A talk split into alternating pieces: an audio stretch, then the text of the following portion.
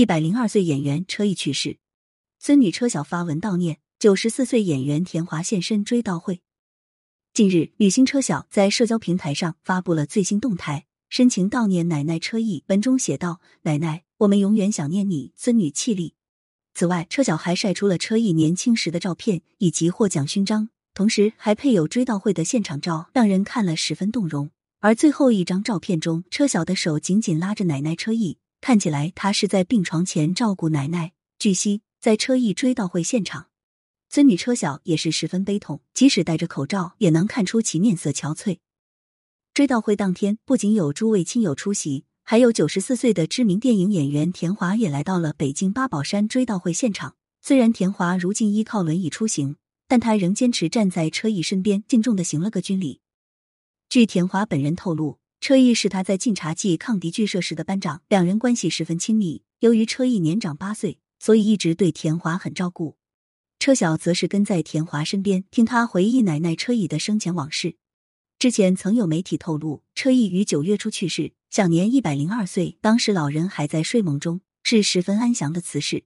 而鉴于疫情特殊时期，车毅的身后事一切安排从简，妻小儿孙辈、重孙辈都纷纷赶来送别最后一程。一九二零年出生的车毅，曾担任中国戏剧家协会会员、中国电影家协会会员，被誉为人民表演艺术家。他在一九五七年毕业于北京电影学院苏联专家表演进修班，一九七八年调至战友话剧团。车毅的从艺历程近半个世纪，先后在数十部影视剧中扮演过各类角色。例如，早期他在影片《为国保家》中饰演妇女主任，在《保卫胜利果实》中是女主角春妮，之后又在《深山里的菊花》中饰演卫生队长，在《一天一夜》中饰演工业局局长。随着车毅演技的不断沉淀。他在上世纪六零至七零年代接连出演了《槐树庄》中的志成婶、《自有后来人》中的李奶奶，以及在《列字九十九号》中的王海，都给大众留下了深刻的印象。